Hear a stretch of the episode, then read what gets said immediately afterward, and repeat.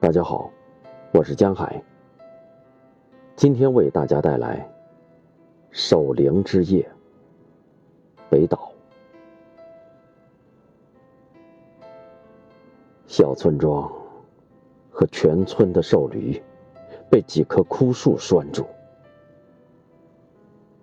瘟疫之路纵横，奔向他乡。百年的尘埃遮蔽天空，守灵的僧人只面对不曾发生的事情。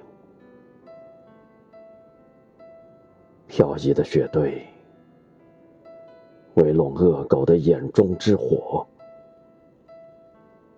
窗纸分散了月光的重量，门被悄悄地推开，百年的夜。多么轻盈！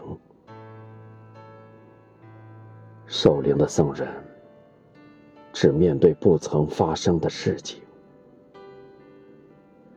挂锁叮当作响，木箱攒下黑色的时辰。老猫昏睡不醒，辟邪的面具在墙上，百年的梦点亮油灯。守灵的僧人，是面对不曾发生的事情，蹲在村头的土地庙，青烟缭绕，